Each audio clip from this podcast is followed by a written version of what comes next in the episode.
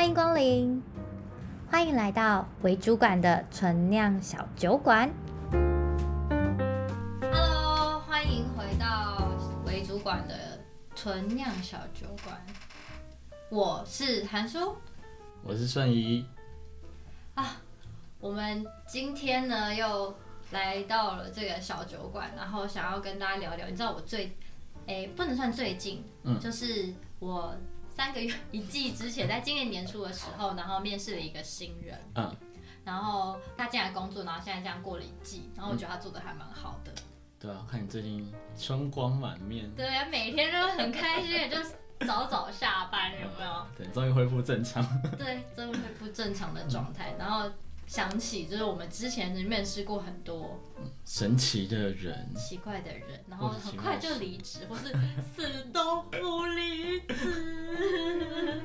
对，所以针对这个话题是到底面试你遇过哪些奇葩的人事物？然后关于面试到底呃，或者是履历的传递到底有什么 mega 吗？对，mega。我们今天邀请了一个很。酷的人，嗯，他是，他是我们今天的特约酒商，你知道我们小酒馆嘛，真的。总是会要有酒的来源，没错，他是我们的特约酒商，然后他叫做佩佩，嗯、但是呢，特约酒商只是他的一个副业，他的真实身份其实是某一个大企业的 HR，就是被。被 HR 耽误的酒商 我都准备要离职了，这样子。还是我们今天的特别来宾佩佩。Hello，大家好。你们刚刚是不是开录前已经先喝了？是不是？我发现你们讲话好像没有，已经有点呛了，就是还好吧？对，还蛮开心今天担任这个节目的特约酒商，所以我也带了不少酒。那在节目开录前呢、啊，我们韩叔就一直。一直赖给我说，记得带酒，记得带酒，记得带酒。我心里想，不是问他 round down 的问题。对啊，我心里想说，你不是应该跟我对 round down 吗？怎么 怎么一直要提醒我带酒？不过还真的是挺挺给力的啊！今天带了五支酒来。对，谢谢我们的酒商。他等下会介绍一下到底这五支酒代表了什么意义。哎，我们刚刚有先喝了，这是什么？对对对啊，我介绍一下。刚刚先给你们两个喝的哈，是用 Vodka 下去调的。好，那里面配的是盐巴柠檬。好，那简单来说，它就是 Vodka Lime。那不过为什么会带 Vodka 来呢？就刚好因为韩叔一直要我去想嘛，想说这个酒到底有什么意义？为什么要带这支酒？那我想了一想嘛，呃，五支酒哦，正好是我们我认为啦，就是从新人初入职场到最后你变成资深老屁股的一个阶段。那 Vodka 刚好是所有的酒里面最无色无味，只有酒精，所以它跟什么都很配。这样说起来的话，刚好以 HR 的角度来看，我认为新人应该是要这个样子。对，那你刚到职场的时候，你什么都不会，陌生的环境，那你一定要展现出，对，他们正在喝酒，你一定要展现出就是，嗯、呃，跟不同的环境都能够快速的融合，不论你遇到的是什么样的人事物。所以，呃，第一支酒我选的是 Vodka，那用这个来代表说。新人在刚到职场的时候，不过不过那个 Vaga 哈，就是呃，给你们喝的是 Vaga Line。其实 Vaga 它可以加的东西非常多，它你只要想得到的软性饮料，通通都可以加。所以举凡是什么呃蔓越莓啊、柳橙汁啊、可乐啊，甚至 Red Bull，所以它有很多很多很多都可以调。那所以你可能在外面喝酒的时候，可以听到什么什么 Vaga Cranberry，然后 Vaga Red Bull 什么之类的。所以 Vaga 就是我对于说新人刚进职场。给他这个定义，感觉这五支酒就是一个 HR 看待一个人的，就是对心路历程的。对，我们，我们身为 HR，其实我们看待一个人，呃，一个新人从进来公司到可能 maybe 你做到届退，好，不同阶段都有不同的心路的变化了。那我会选这五支也是刚好，呃，接触到的年龄层的员工也比较多一点，所以知道说大概会什么样的心境。那我要继续讲第二支酒吗？等一下好了，我们现在聊一聊新人。好，从从新人开始。对哎、欸，等下，所以我们等下喝五支酒。哎、欸，对啊，对啊，不然呢？挑战你的废物极限啊！我们今天的今天的目标就是节目后半段只有我跟韩叔两个人而已。对，呃，对，我我觉得很有可能。那那我我先跟大家各位听众说，我等下等下如果忽然消失的话就，就就不用紧张。不是被我埋了，是被酒给醉了。好哦。可是你知道，跟 HR 聊天最期待听到的其实是别人的奇葩事件。没错，那个本人号称奇葩吸引机呀，不论职场还是生活，就是有一堆奇葩。那我们今天是锁定职场嘛？好的，那我们就对奇葩人，还真的真的不少啊。那我们就先聊聊新人，好，就是呃，你有没有收过什么奇怪的履历？哎，这么长的叹气。其实 HR 在 在看履历的时候，我们第一件事情，你们要不要猜猜看？我们先看什么东西？学历、名字。我刚刚我刚刚露出一个很不屑的眼神，不对。其实我们先看照片啊。照片会有差吗？照片会有差。怎么样的照片会录取？普世的美女标准。就第一条线，先和就是有过关这样。不得不跟大家说的是，其实 HR 也很看。求职者的脸缘，好，就是就跟那个明星需要有观众缘。对，所以一份履历，如果那张照片拍得好的话，能够提高就是你留在 HR 眼中的一个机会。那就不能给男友拍？哎、欸，当然不行了。看来有惨痛的经历。不过说到给男友拍，好，这一定要提醒一下，哈，那个履历啊，就是还是尽可能的以大头照为主啦。我收过的履历，举凡哈风景照啊、自拍照啊，还有背影啊。嗯背影，他就露一个背影。赌神是吗？我我看到说高进，对，所以那个呃，履历的照片不光是为了给 HR 看，其实主管在审核的时候，人家就是说，如果一看到你觉得你和蔼可亲，觉得你很温柔善良，干嘛？当然，主管这么认为了，那找你来面谈的机会是不是就会提高？嗯，其实好的大头照是非常重要，所以不要去那种。不要去那种什么什么快拍哦，那什么一百五十对一百五那种快拍那种拍出来真的很丑，好去找个专业的照相馆帮你拍，然后还可以帮你稍微的修一下图，对这个好的大头贴真的非常重要。对，不过这倒是真的，就是像我是面试设计师嘛，那如果设计师他随便拿一个大头照啊，或者甚至是不放大头照啊，其实我就觉得说，哎、欸。你自己本身是设计师，但是你为什么连这个最基本的展现你自己第一眼的那个印象都没做？所以设计师的照片有需要什么不同吗？其实我觉得艺术感，其实我觉得不需要很有艺术感的，就是甚至是你搞怪也可以。可是就是它就是展现你个人的一部分跟第一眼嘛，对啊。是不是就是要的不一样？比如说像佩佩的职场是属于比较传统的企业的话，我觉得这个还是要谈到说你面试的职位是什么。如果你面试的是走创意路线的，那当然你的大头贴是怎么样，我我们当然就无所谓，因为你本身就是创意走向的。那如果你是面试比较一般职位的，可能行政，可能业务，那你这样子你的形象就比较正式一点，所以还是要看你面谈的是什么。然后当然如果是设计师，我们就觉得说，呃，你要披头散发，你要多艺术多沙龙，我们通通都给你，因为你走创意嘛。其其实不会，就算我们面试，如果你第一开始放一个什么很披头散发或者很沙龙，我们也会觉得很奇怪。当然啦、啊，其实还是建议啦，就是不论是面试什么样的职位，最好还是都先去打听一下这间公司的风格是什么。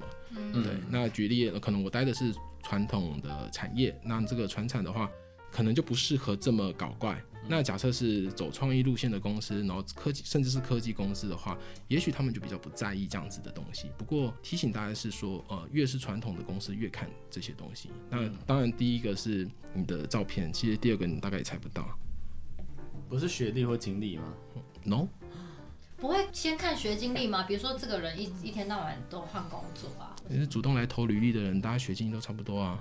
年龄，嗯，不对，年龄，自传。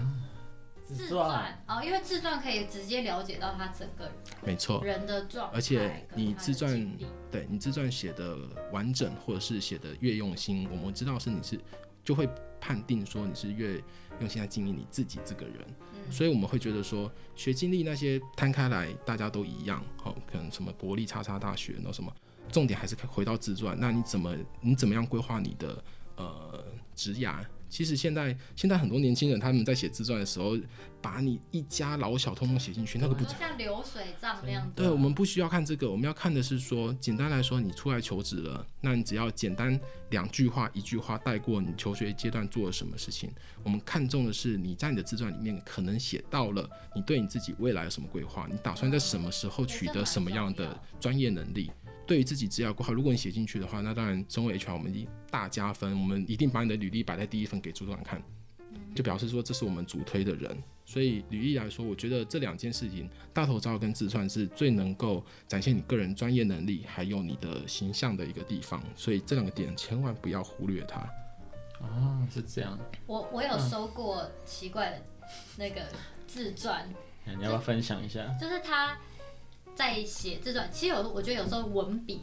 嗯，就有些人的文笔真的是不怎么好，可是你可以还是可以从他的履历里面看到一些他的经历，就像刚刚佩佩讲的，就是他的一些学经历啊，跟对自己的期许，或对于他在公司里面对自己的期许嘛。可是我有说过那个，就是从头到尾都一直在，很像在写，那怎么讲？就是比如他会一直说小弟我怎么样，小弟我怎么样怎么样。这样，或是会用第三，我还说过第三，你要看到佩佩白眼，还有说过第三人称的，uh -huh. 就是比如说，他说，啊、哦，韩叔觉得怎么样怎么样啊？说韩叔真的觉得。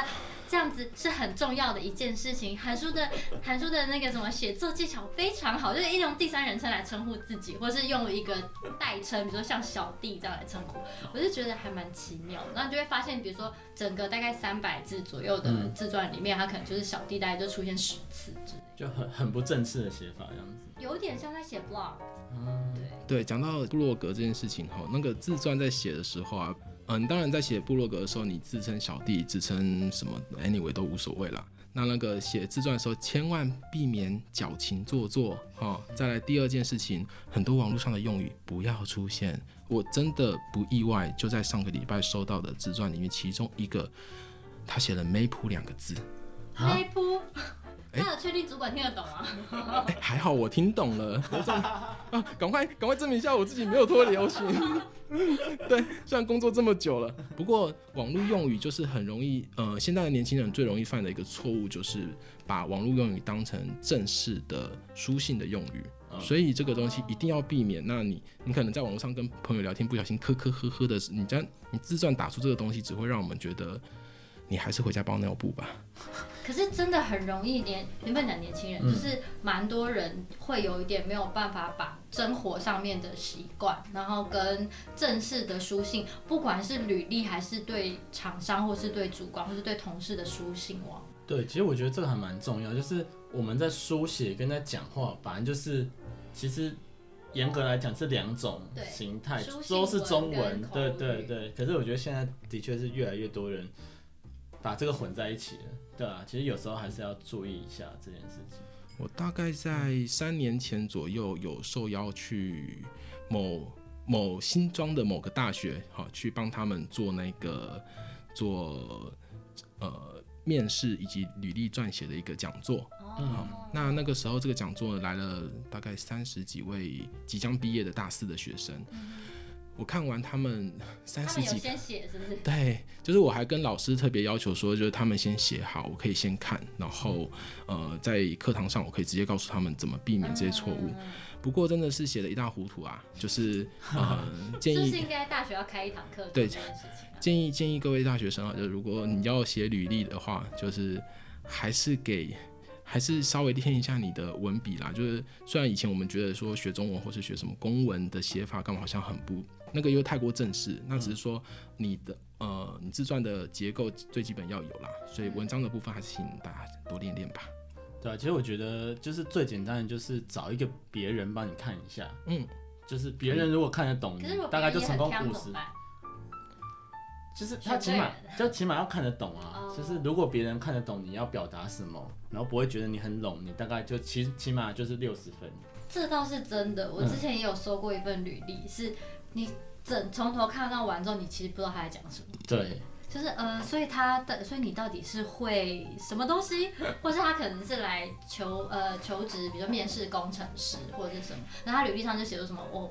呃，我现在什么他的慢跑记录是什么？这样简单，还是给给给各位一个技巧好了啦。如果你真的不知道自传怎么写，把握把握四个字啦，起承转合，好，这个非常重要。那起头的话，我跟你讲，文章这四个字你就是会一直出现。不过我这边讲的起承转合比较不一样哈。呃，这边的起讲的是说，呃，你面试的是什么职位，在你的自传里面又破题再讲一次。那呃，这会表呃会展现一件事情，就是你针对每一间公司所给出去的履历，都有经过你再看过、再修过，只给这间公司的履历。所以，比如说我可能看到你的自传里面写着说，嗯、呃，您好，我是应征什么什么叉叉叉什么公司什么什么职位。好，对，那我会觉得说，哎，你连自传都有注意到，你有改了。好，这是其。哦、那为什么你会想要面试这个职位？嗯、那可能你在呃大学时候接触过什么事情？那就是成。对，那说明你想面试这个职位的原因，以及你为什么觉得你可以胜任这样子的工作，就是成。那转呢？转可以可以讲什么？可以讲说你对自己的那个规划是什么？对，那做一个转折点来说的话。呃，你期待你在这间公司，你在这个职位能够有什么样的发挥？那你预计用什么样的能力去补强这个职位？那最后合的时候再讲说，呃，真的很期待有这个面试的机会。那这样这就是一个很棒的自传了。其实自传不不是要你去介介绍你的历史生平，我们没有兴趣听你国小发生什么事情，没有时间，没有耐性。对，所以如果你的自传写这样，我跟你讲，包准 HR 一定就是大力推荐你这个人。哦，你说刚刚刚照刚刚的逻辑讲下来的话，所以刚刚回应一下，就是说，如果呃你想要找人帮你看的话，找一个逻辑逻辑跟架构比较好的人帮你看的自传会好一些啦。嗯。啊、哦，对啊，刚刚佩佩讲的就有点像，我就让我想到有点像国外面试，他们其实不会要你自传很长，他们要你一个 cover letter，嗯，就是用一页，其实内容就像佩佩刚刚讲的一样，讲中文，cover letter 中文是什么？就是呃，就是封面页，就是你在交整份履历的时候，你的第一张要呈现给他，他其实就是要你对自己做一个简述，它有点像，有点像你对你自己自己这个人的 summary 吧，一个大纲啊、嗯嗯嗯，对对对对对，会有收过那种万字书的，就觉得。就他履历的那个自传跟流，就是很像流水账，然后就是、嗯、就把你把他一生都叫，差点出书这样子。对对对。Hello，我们还要帮你画重点吗？这重点是你看完之后没有重点，这才是最惨。对啊，这个我们也不会看啊。就是那个，如果你写的太太没有重点的话，我们也是放着，就让它裁纸机裁掉了。好，不过补充一下，就其实嗯、呃，关于我是设计这一块的话，其实我们还蛮看重另外一个，就是作品集。哦，oh. 对啊，就是其实我们的作品集其实也等于是自传蛮重要的一部分。你的作品就代表你这个人的从学学习到经历，你现在展现的是什么这样子，对啊，所以其实这一段的话，我们啊，我们本身就是我们看作品集会比看自传还要更看重。没错，没错，你讲到这个重点，嗯、像越是需要有作品的，包含设计在内，可能有时候还包含了资讯。嗯，你你写过怎样的 code？那这个东西你。你所展现出来的作品集远比你的自传重要。你说到这个，我就想到、嗯、我之前有说过的履历，然后他也是就是有展示自己的作品嘛，嗯，然后他就写说，嗯，我我有写过什么 A 城市、B 城市、C 城市，然后如果有想要看的话，我再提供给你。What？然后我说，呃，可是你投履历不就是要让我们看你的东西吗？然后或者是他就是 HR 问号。对。对。然后我就想说，哎、欸，我也我看到时候我当下我也蛮问号，说、嗯、呃，所以你是有要提供还是没有要提供？建议主动提供啊。嗯。哦，哎，不过我这边有一个反例，就是我这边有收过就是非常完美的作品集。嗯。可是后来的时候面试的时候，我才发现。他的作品集，比如说整个报告，他专案的整个东西都很完整。可是我后来发现，其实不是他做的，就他可能是整份公司，他可能是参与这个专案的其中一小块，但是他把整份都拿来当做他自己的作品集。所以刚刚有时候我们看上就哇，这个人超棒，很完美。结果一讲的时候，哇，露馅。对，就是。就是面试的时候露馅，还是进来之后才露馅？呃，面试的时候露馅，其实这这个东西其实一谈你就知道，就是。他有很完美的东西，你去找他谈，你可能就会想要深入一点讲，因为他的专案已经介绍很完整，其实你不会再去问很粗浅，因为专案东西大部分的成果啊，到怎么那些他都介绍了。嗯。可是你一讲之后发现，哎、欸，其实他讲不太出来什么东西。嗯。对，然后一问之后才发现，哦，他其实只是负责其中的一小块，可是他在作品集里面其实没有讲到这一块，那其实这有有点，其实会大扣分啊。像这个东西，我到那那个是广告不实。对对对，就是那个时间，我会马上把它刷掉，因为这个人就是太，就是就是、嗯、就是他整个做事的方式可能会功劳都揽在自己身上。对啊，对啊，对啊。其实这个正好讲到我们下一个主题，就是面试的部分了。我们刚刚履历讲完了嘛？啊、嗯，那那面试的部分，我想听面试的奇葩事。哎呀，哎，我回想了一下啦，就是我个人印象比较深刻，就是到现在我的职涯，哎，HR 职涯多久？十年了吧？最奇怪的面试者有哪哪些类型？好，那首先我们面试嘛，第一件事情。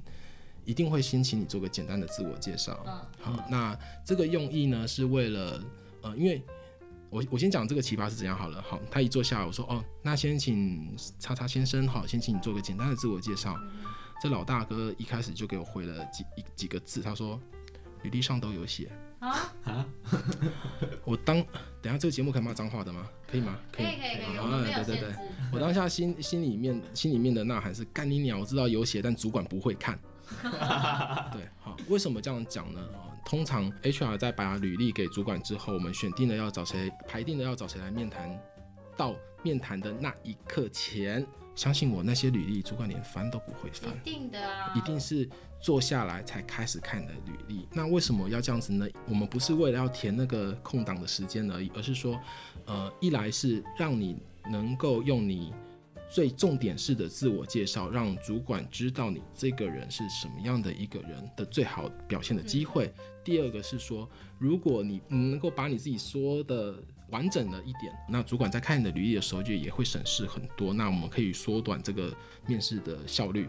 所以其实呃，自我介绍用意在这边。不过这个这个家伙说履历上都有写的时候，我当下在旁边冒冷汗。我说呃呃，还是请你做个简单的自我介绍。他说呃，你好，我是某某某。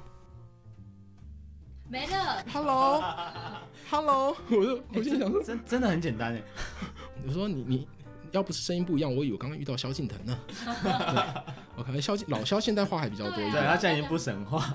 对，不过在你能够表现自己的时候，给你话讲的时候，对你真的是可惜了。所以重视你的。啊，也许啦，也许后面的面谈，如果主管还有耐心的话，知道你后面的专业能力，觉得说，哎、欸，这个人还是不错的话，这是比较好的主管啊。对，嗯、所以，呃，甚至你会请他们出，就是你你们会请他出去？有呢。下一个奇葩呢，就是求职者刚坐下来，我还没有请他自我介绍，啊，还没请他自我介绍前，那个面试准备要用他的这个主管就说，抱歉，你不是我要找的人，你可以走了。啊、为什么？这个奇葩呢，是针对那个主管，哈，呃，不是求职者的问题，啊、呃，那通常通常我们 HR 就是在呃邀约面谈的时候，其实我们会，当然我们会希望找到的人都是最符合我们公司需求的人，好，以这个这个职位，那这个主管很明确的是，他没有先好好的看过履历。之外，也没有把他的需求很明确跟 HR 讲，比如说他就是要某会写某一种程式语言的人，结果呢，这个这个工程师就好死不死就真的好不会这个东西。不过在此还是要说啊，如果你们求求职的时候，如果遇到这样子的主管，那个通常在后面会跟你们赔罪的就是我们 HR，所以我们不希望 我们会不希望求职者来这边造成这样子的待遇啦。不过这只是个案。其中一个小小的个案而已啦，所以呃，像这样子的人，我觉得尽量避免啦。好，如果遇到的话，对，就请大家蛮不尊重，就是主管自己还是要做一点点功课，起码你大概要看过，不然请人家来其实也是蛮不好意思。对，那还有那一种人是说你啊，其、呃、另外一个是呃，刚坐下来就是我们自我介绍做完了，然后我们的那个工作内容也讲解完了，我心里想说，哎、欸，还不错，蛮顺的哦、喔，那。准备要进行到谈薪水的阶段的时候，那个求职才才忽然恍然大悟，哎、欸，我应征的不是行销哦。啊、这个职位在讲完工作内容的时候，他才发现这个职位要做的是行政。哈，我我我我傻掉哎，就是你投履历来，然后那个。呃，经过经过评估审核之后，我们觉得，哎、欸、，OK，你大概是蛮适合做这个行政职位的。结果你说你要做的是行销，他是被行销耽误的行政吗？行政人。可为什么他中间可以谈那么顺？为什么呢？因为其实应该是说为什么会找他来？因为他履历写的就是一副行政的料啊啊。对，呃，这个还是回回过头来在写履历的时候啊，如果你要面试的东西如果是行销的话，请你把你的行销的经验写出来；如果你要面试的是行政的话，请告诉我们你有多细心。所以履历要针对不同的职位去做跟动，这是很基本的常识。不过像这样子的求职者，我们真的是大傻眼啦，就是因为毕竟 HR 在跟你约约时间的时候，都还会再次的跟你确认你面试的是什么职位，一直到你踏进去的那一刻。之前我们都还会再跟你对过很多东西，所以我觉得这蛮差。我其实我年轻的时候也有遇过，就是我去面试一个公司，然后我是假如我是投 A，我是投 A 职位，嗯，然后我去面试，然后也是跟 HR 聊了聊，那他们就觉得哦，你真的蛮不错的啊，什么什么什么，然后聊完之后他说，可是我们 A 职位现在没有缺人，我们现在是有 B 职位，还是你要到 B 的部门去试看看？嗯，然后都面试完之后。这是有可能的，对，这是有可能。他可能觉得你更适合 B 吗？还是、嗯、没有？可是 B 是一个我不擅，就是我没有，就是因为我那时候刚大学刚毕业嘛，哦，所以我那时候其实是想要去做 A 这件事情，嗯、然后是 A 也是我有尝试过的事情，嗯，可是他最后就问我说要不要做 B，可是那个 B 是我连我大学的专业都不是选那个，哦，虽然说我最后也没有做的不好啦。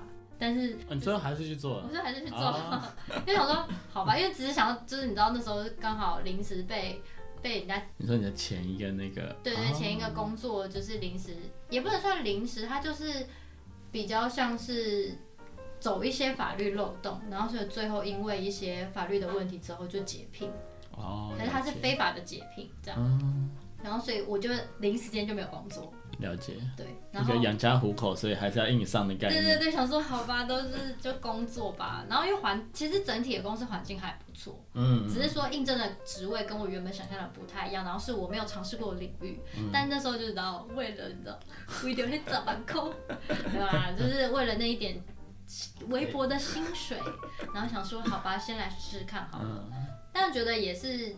其实我觉得有时候适应就是是一个新的东西，未必是坏事。对，就是你可以学到很多不一样，跟打开一些眼界这样子。只是说当时 HR 在面试的时候，我真的是蛮问号的，想说跟我聊这么久，然后说，嗯，其实我们 A 其实现在没有缺的。然后他一直在聊 A。对，前面聊在聊。我觉得这是这是有极大可能发生。不过我要先恭喜你遇到的 HR 是蛮专业的 HR，因为其实呃，我们 HR 在面试的时候，其实我们会。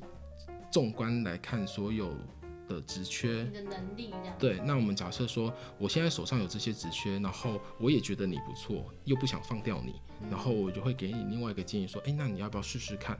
所以其实第一个你遇到的是不错的 HR，那第二个就像你刚刚讲的，就算你可能之前的经历是没有这样子的，呃，做过这样子的事情，那假设有这样子的机会，我觉得都应该去尝试，因为，呃。如果你 你进公司，你还在做你大学想做的事情一模一样的，嗯，那你不就在原地踏步了吗？也倒是啦。对啊。但我当时没有想那么深，我那时候还很很浅。对，这这个是这个是面试啦，就是嗯，当然还有一种人，就是我们最忌讳还有一件事情就是迟到。哦哦，这真的很。这这真大忌，第第一件。可是请注意的是说，很多人想说好，那我不要迟到。那我提早到可以了吧？我跟你说，约几点就是几点，就五分钟、十分钟都不行，你就是那个时间给我出现。哦，你说，比如说到了准十分钟前在，你就在下面晃，然后对，就是比如说八点，就是八点那一刻，就是叮电梯打开，你人就到了。这跟这其实除了面试之外，我觉得你跟客户或者是跟什么约，或跟你厂商约都是一样的。几点就是几点。像我，我有约，我有约过那种，就是来来。呃，就是来拜访的厂商，嗯，然后比如说你跟他约十点，他九点半就到，然后就上来，他说，哎、欸，我已经早到，我可以早点上来吗？可是你可能比如说我九点半，我可能正在开会，嗯，那我就没有时间去招呼你，然后我也不可能去带你嘛，真的，那我就必须得要去交代另外一个人，他说，哎、欸，不好意思，我的客户就是突然临时来，你可以帮我看一下吗？这样子，嗯，那其实这样真的蛮没有礼貌的。这个太早，礼貌这个东西，当然迟到是一件事，那太早的确会造成 HR 的困扰，因为除了你刚刚讲的我没有时间接待你，更有可能的是说他前一场面试还没有结束，那你就会跟另外一个面试者撞个正着，因为其实通常主管能够面谈的时间，他会给 HR 时间都非常的有限，所以我们通常在一个主管给，可能 maybe 他给了一个早上，我在那个早上就会排三个面试。如果你提早到的话，你等于会跟其他人撞个正着之外，我们原则上会避免面试者之间互相碰触到。嗯，好，所以不会让他们见面这样。不会，那当然有，还有一种，还有一种面试是直接大锅炒啦。哦对，那要看不同的职位。那假设我今天要找的是储备干部，或者是一些实习生，好了，好的，那就会是大锅炒，或者是直接竞争这样子。对，或者是说我我这个职位就是要你竞争，嗯，我就会用大锅炒。我也有遇过海选的，嗯，就是他是一次，比如说一次两三百人，然后先做一个比较粗略的那种筛选。了解，其实设计公司蛮常遇到这种状况。哦，真的，对啊，大锅炒。呃，主持人，嗯，对，婚礼主持人，嗯，然后他就是先全部人一起，然后一个人只有比如说两分钟、三分钟，然后上台自我介绍跟那个，然后就先刷掉大概三分之二，对，然后剩下来才开始慢慢比如跟 HR 面试，然后再刷一半，然后再跟主管面试，然后再刷几个，剩下的人。其实如果如果求职者如果遇到这种海选，或者是说你你在面谈的时候不止你一个人的时候。两个原则，如果是那种大海选的时候，你一定要在最短的时间内立刻突出表现你自己个人风格。那还有第二件事情，你面试的职位是什么？那你就必须把你那份的专业拿出来。比如说好了，因为通常会办的海选，你刚刚讲婚礼主持人最需要的就是台风跟你的口条嘛。那所以你在自我介绍的时候，这两件事情就是特别重要。嗯，所以这是海选。那假设你今天总算进到了会议室，跟主管在面谈，结果你发现仍然不是只有你一个人，可能有三到五个人的时候，你就要展现另外一个，就是老子老娘比其他人强。好，所以呢，不管是你的啊，一样讲婚礼主持人好了，就前面大海选的时候，你的口条跟台风什么都很稳健的，OK。等到进到会议室里面，那你还可以还有什么可以赢他们的？你一定要抢在他们之前，先把你的优势给展现出来。比如说你曾经担任过什么样的主持人，比如说你有什么样的经验，这个东西你就要立刻在其他人讲之前问。还有一个是，通常有多人面同时面试的时候，我们在做压力测试，你敢不敢去？展现你自己，所以假设这个倒真的对华人世界来说，其实是一件很难的事。其实非常难，真的。就是我遇到很多人，就是朋友，他们有时候求职不顺，真的不是因为他的能力不好，是因为不敢不敢。对他自己八十分，但他会把自己说成六十分、五十分。你当你说自己只有六十分、五十分的时候，HR 看来就只剩四十分。对，嗯，这真的是蛮重要。这其实，在华人世界，其实是一个很大的绊脚石。对，就是这个真的是一个很大的，因为大家都你以前华人推上就谦虚，对他们就喜欢谦，嗯，不是喜欢，就是觉得自己要谦虚一点，不能说太满。对，对啊，我觉得也不是说太满吧，就是要是时候的把你真正的能力展现的话，你就不要退缩，因为我们在做这个压力测试的时候，就是希望你能够，当我问你问题的时候，尤其是我又不是指明谁问谁的时候，假设问了一个呃，可能 maybe 逻辑的题目或什么之类。我们都希望你比其他人快。好，假设我问这问的这个问题是锁定在逻辑，你比其他人快回答，是表示你的逻辑思维比其他人快？也许不正确，可是你的想法是你很快就理出自己的逻辑之外，你还勇于表达。所以其实像这样子的压力测试是最好表现自己的时候。所以如果遇到不同的面试场景的时候，不不论是哪一种，都一定要。把握能够展现自己的时候，我觉得这是个重点。嗯，对。可是这也还是要提醒一下大家，就是展现自己跟打断别人没礼貌是两件事。我也有遇过那种，就是啊，我知道，我知道，我知道，我知道这样，然后就别人还在讲哦，他说哎，我知道，我知道，我知道，那就就直接把人打。对，别人在讲话的时候，他就说哦，关于这个，我也认为什么，就是会打断别人。哦，我知道，我知道你想怎么讲。对，我觉得。很多时候那是一线之隔，你的勇于展现自己，跟你的落落大方，跟你尊重别人在讲话的那个时间，嗯、然后你表达你的尊重的那个安静，嗯，跟适时找到该插话的点插话，嗯、这件事情很重要。对，其实我觉得这就讲到最近，就是我们部门啊，就在研究关于对话这件事情。嗯，简单来讲，就是你要讲话之前，或是你自己讲话之前，其实你会给人家 hint，可是有些人就是看不懂中文。呃，什么 hint？这种暗示，对，有时候是一个眼神，眼神有时候是一个姿势，这样子，对啊。比如说我想讲话，其实我会有我想要讲话的眼神，比如说我就是要看着你，然后我好像就想讲什么，我比如说手举起来，就代表哎、欸，我好像有想要讲话。Oh, 那其实一个良好的互动沟通，其实这些事情都是很重要的。这也是代表你这个人的，比如说观察力啊，或者什么，那就是会在某些职务特别重要，对啊，所以其实我觉得，对啊，其实我觉得讲回来，如果面试你发现是一个多人面试，嗯、这些东西就是他们想要看的特质，对啊，真的。嗯、好啦，面试我觉得还有最后一个啦，就是。嗯呃，最重要的一环还有谈薪水这件事情。嗯，对，薪水要怎么谈？这个很难、就比如说，我今天是我目标想要，比如说五万八之类的，那我要怎么样才可以达到我的目标？首先，在谈薪水前，就要先告诉大家你们都不会知道的事情。那今天听到节目的人，你们真的是幸福啊！对，在公司的薪资结构里面，HR 里面有分两件事情，一个叫做固定薪资，一个叫做变动薪资。嗯，所谓的固定薪资就是你的底薪，好，通常底薪就是毫无意外的就是二三二哎二三八零零吧，现在最低薪资哦，说基本固定的基本的基本的月薪。那你可能会看在你的那个薪资表上面看到有什么呃。全勤啊，或者是什么餐点餐点呃什么餐点费，然后什么什么啊膳食费，然后什么什么奖金，然后什么什么有的没的。好，为什么会这样子猜呢？嗯，首先第一个这是不能说的。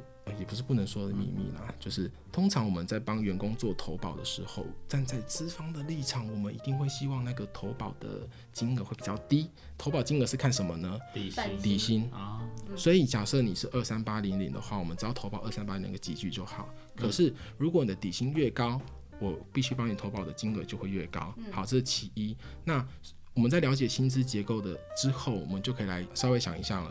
你认为你的？第一个，你的能力、你的年资以及你的经历适合什么样的薪水？绝对不要满天乱开价。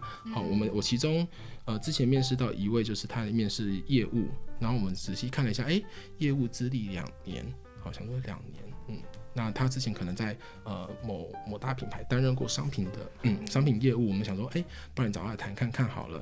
那问问到薪水的时候，这个老大哥。呃，开的底薪哦，不是全薪哦，底薪哦，开十万。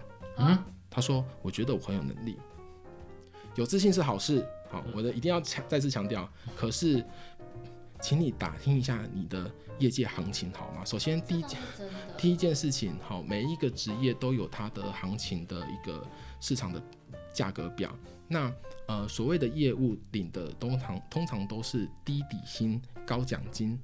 好，所以你的奖金会很高很高，你的月薪自然而然就会很高。所以我，我我当我听到他跟我开底薪十万的时候，我就嗯，谢谢谢再联络。开底薪、哦、对，我就说，我就这样，底薪。他说对，底薪。我说不含奖金。他说对，不含奖金。啊，然后再看了一下。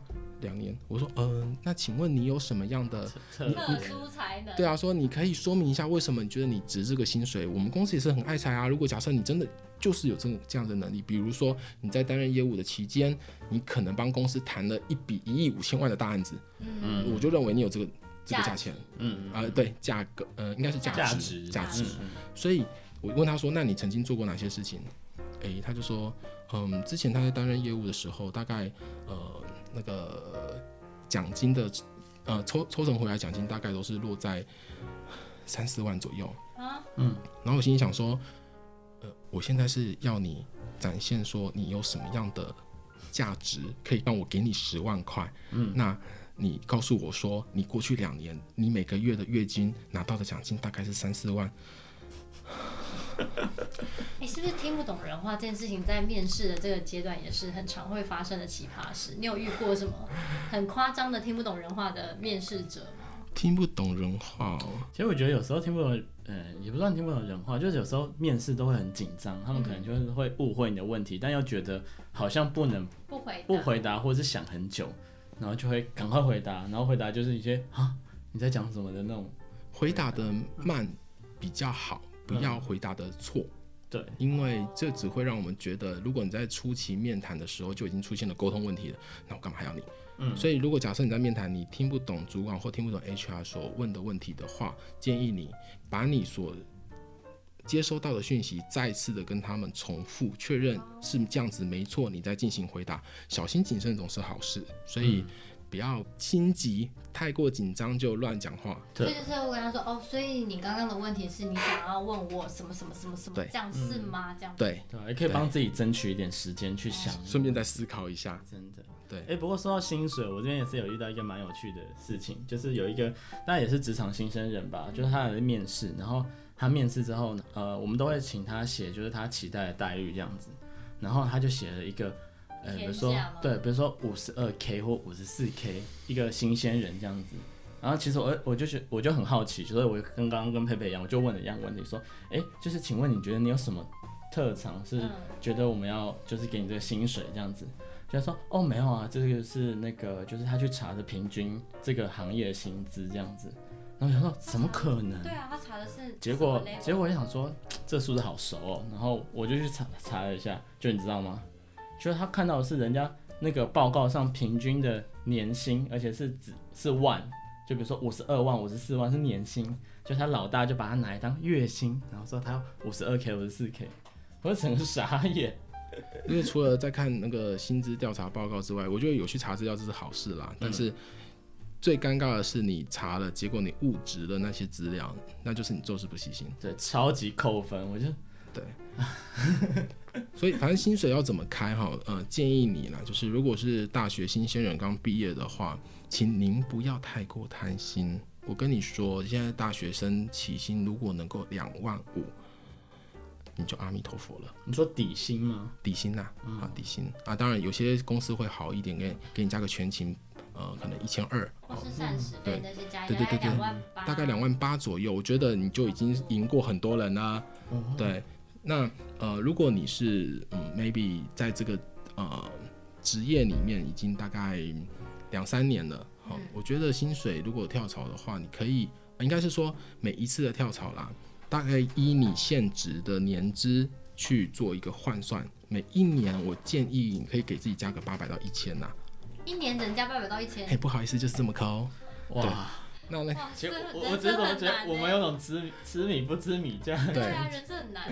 所以我跟你说，假设你的呃，你刚入这行的时候，这个公司给你的全新的月薪，好，月薪是可能两万八千五好了。那你假设你工作三年，我建议可以加加个三千块左右啦。哦。嗯，对，我觉得不为过，加个三千块。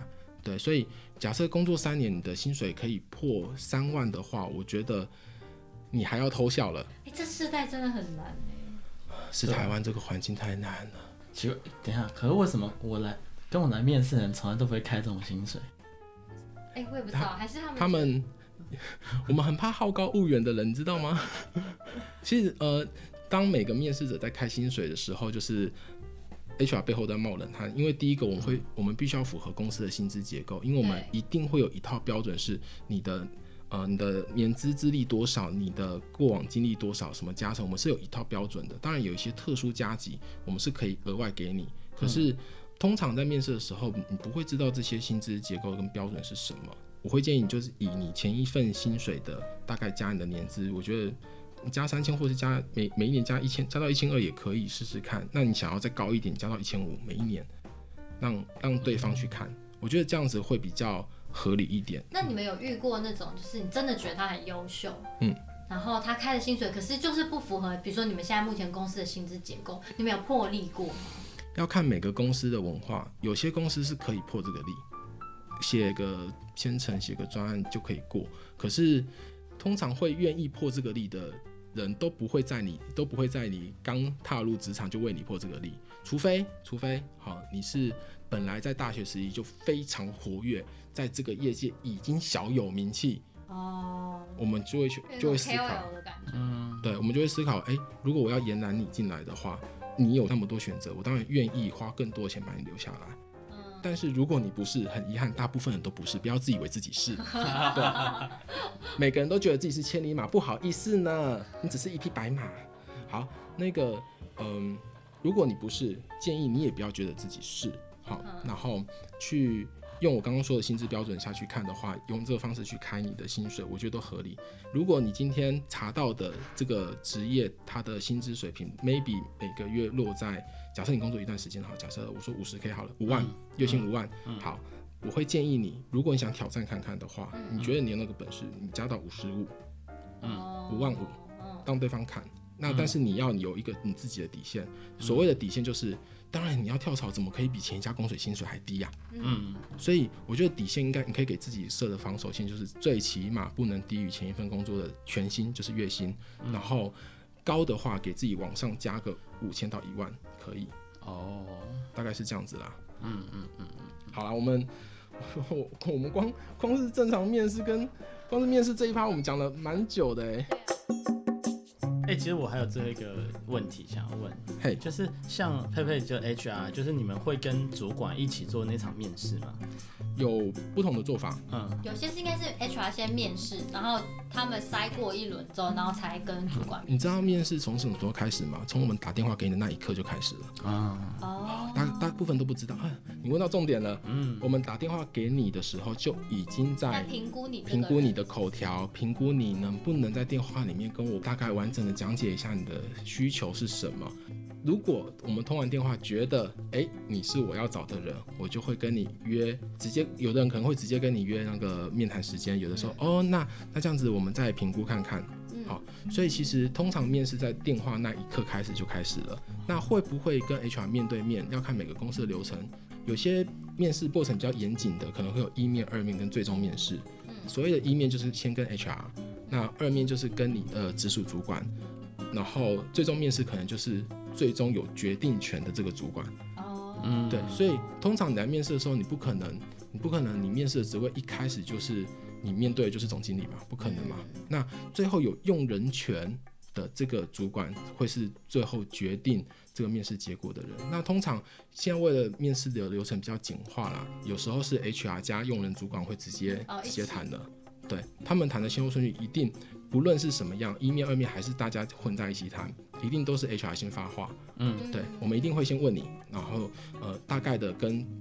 借由跟你一问一答的过程，然后跟主管大概简单做完 summary 以后，由他来问专业的问题。嗯哼。比如说你刚刚跟他设计什么？他们部门的需求。对，以及这个职位他未来要做些什么事情，你有没有这样的相关的能力？那这就不是 HR 能够问的了。等到整个流程结束的时候，就会再回归到 HR，就是我们刚刚讲到谈薪水的部分。那最后，如果整个面试流程快结束了，他一定会加问你一句：你有没有其他的问题？很多人在这关就把自己放掉了。那、应该要问什么？应该问什么？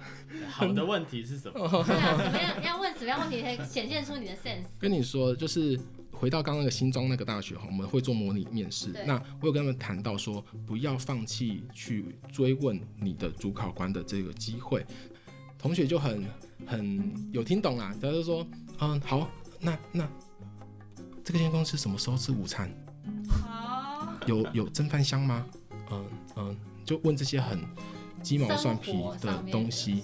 嗯啊，我们要听到的是你对于这个职位有没有还不了解的地方，或者是说甚至比较专业一点的，我会建议他们问：请问贵公司对于人才培育这件事情的想法是什么？哦，显示你的积极度哎、欸。我觉得这这个真是不管在什么公司很万用，然后又觉得万用。对，你会显现出你的高度，真的，而且表示你会想知道说这间公司愿意多栽培这个人，表示第一个你也把自己看得很重要，而且你很有上进心，对，你愿意往上爬，所以你会想知道这个公司的人才发展的政策是什么，或者是说，以我自己做 HR 啦，我最喜欢听到面试者来问说，哎，那这间公司的教育训练政策是什么？你们平常会帮员工排多少训练课程？那这个如果在面试中间已经聊过了，那最后这个问题要问什么？嗯，通常很难呢。我们我们在面试难聊到这个问题。对啊，这个是 HR 的专业，所以呃，如果你会问这样子的问题的时候，其实，在主管心里，在 HR 心里就是大加分。对，所以这题真的是超万用哎，真的很哎，学一招哎。虽然我现在没有 面试，就算就算你没有没有想要问这个问题，你还可以问关于你这个职位的问题，比如说呃，这个职位假设如果我有幸加入贵公司的话，这个职位最新需要面对到的。困难点是什么？什么是要立刻被解决的？好，为什么会这样子问呢？我们期待每个员工、每甚至主管在公司都是要来解决问题。对，真的。所以，哎、欸，你讲到一个重点呢、嗯，就是人进来是要解决问题，不是制造问题。HR 的痛，HR 的痛。很多人，很多人存在在这个职场就是个问题。对，好，那个我们下一下一趴再讲。对，那个我们现在讲面试，所以如果你问了这个问题的话，就可以展现第一个你是想要帮公司解决问题的态度。这个还蛮重要，这很重要。所以这几个万用题好好学起来，就 不要再。这你要写在那个节目底下的 list。真的，对，直接写在那个叙述。对对万用题的。对，没有。其实我刚刚要问这个问题，还有一个是因为我发现佩佩的控场的那个就是都抓的很好。嗯。然后我是想要问说，在整场面试是 HR 来控整个场面，包括时间啊，或者是什么？是你会去带那个进度，有点像当一个主持人，可以这么说。对。没有遇过那个面试者跟主考官两个聊起来的？有啊，我自己本身也是啊。像、呃，那我就讲自己的例子好了，就是有的时候就是主考官跟面试者跟求职者会相谈甚欢呢，对，一聊。我自己面对过，我自己是求职的状况下，我跟主考官聊了六个小时。六个小时要聊什么啊？我从中午进到公司，再次离开，已经看到太阳下山了。可是这样，你们中间聊什么？会可以聊？哦，聊很多，就除了私人的事情。不是，除了相谈甚欢之外，聊很多对于 HR 的一些想法跟理念是不是 match 的，以及说我们对于未来的规划是什么，那希望做些什么。所以在这样的情况下，呃，HR 假设面对到的是跟主管相谈甚欢，通常两个反应呢、第一个就是赶快先打电话跟后面说不好意思，可能有点 delay。那第二件事情，赶快提醒主管说，嗯，差不多，因为其实我们会希望，我们当然。相谈甚欢，我觉得是双方都满意啊。嗯、那但是如果是主管一直抓着人家问，我们就要提醒主管了，就是呃时间差不多，对，就如果没有其他问题，我们今天面试就到这边结束。那后续再来。那假设是那个那个面试者发问，或者是说面试者话很多，我们就说，哎、欸，我们大概掌握一下时间，好，大概在。呃，留几留两个问题好不好？就我们就差不多面试就要时间就会到。嗯，对啊，对啊，对。所以就回到刚刚讲的，通常我们在排面试，一个主管我们不会只排一个人，后面还有人在等。嗯嗯，对。所以大概还是会有点像主持人这样子。嗯嗯，对，嗯，了解。哦，讲好了，我们我们才第一支酒就讲这么多啊？对啊。那这个今天今天这一趴我们这样录完，我们是要拆五集啊？这样下去，哎，这样我们库存就花很多。对，我我带五支酒来耶，搞死谁呀？不要。但你知道讲到那个面试跟履历这件事情，我有想我也遇过很奇葩的事情，就是我曾经有收过履历，然后因为是刚毕业的学生的履历，然后我就想说他这样子履历不 OK。就他不是面试我的部门，但是我看完之后我就觉得你这个履历不 OK，就是像我前面讲的，可能就是写流水账啊，然后什么之类的，所以我就中了这样子。对，然后我就退回去给他，我就跟他说，哎、欸，你这样写不行，这肯定是。不行的，然后就大概列了几个重点，然后就请他回去改这样子，然后就这样来来回回，其实改了大概一个多月、两个月。你看我真的很有耐心哎，因为明明就不是我部门的事情。对，然后后来改完之后，最后他送来之后，除了送了他履历之外，还送了一封告白信。他说：“我发现我好像喜欢上你了。”所以聊天真的会把人家心撩住。所以聊天聊到撩到他的心了这样子。好，所以那个各大企业的那个 HR 如果有缺 HR 的话，请找韩叔。对，因为聊天要聊心的这件事情，也是 HR 必备的一个技能。可是真的是，我觉得你有没有用心在听人家讲话？对，跟这个人对谈，对，其实对方是可以感受得到。但是请不要这样子随意跟别人告白，这真的是很不 OK。真的，我我觉得这是认知上的落差，因为你是站在一个比如说前辈或者什么角度去指导他，或是去提醒他。就他果然就是你知道，年轻人终究是年轻人，又太冲动又太嫩。讲白了就是精虫冲脑嘛。啊，这这件事情请避免哈，就是拿出你的专业，专业的人不会做干这种事情。嗯，其实我觉得现在人有有一点是很难把私人的情感、私领域跟就是工作的领域分开来。我觉得现在蛮多人都很难切割的很清楚。嗯、那像我在沟通的时候，其实我也没有用任何的跟私领域有关，包含他连他也会问我一些私人事情。哦，你平常在工作的时候怎么样？只要一概是跟私人有关的内容，我都不回答他。可是他却还是可以跟我告白，我也觉得蛮厉害的。这种是听不懂暗示的人。对对啊。就是你可能要很明确告诉他说，哦，我真的对你一点兴趣都没有。嗯，但我连这个都不想跟他说，我只想就公事方面去跟他讨论说，哦，其实我觉得你在工作上怎么样怎么样这样子。嗯，对，了解。所以察言观色很重要。真的，这我觉得是不管是什么职务什么，都是很重要，就是一个跟人家相处，只要你有遇到别人，嗯，对啊。好了，如果我们还要讲沟通的话，可能要再开一集了。好，沟通是门艺术，那我们我我们这一趴大概差不多。对，差不多。对啊。接下来还是像其他的酒，那我们是不是可以切到下一集的？不要现在时间到底多？应该一个小时左右。我们已经一个小时了。差不多。哎我的妈呀！好啊。好，那我们先先。对，那。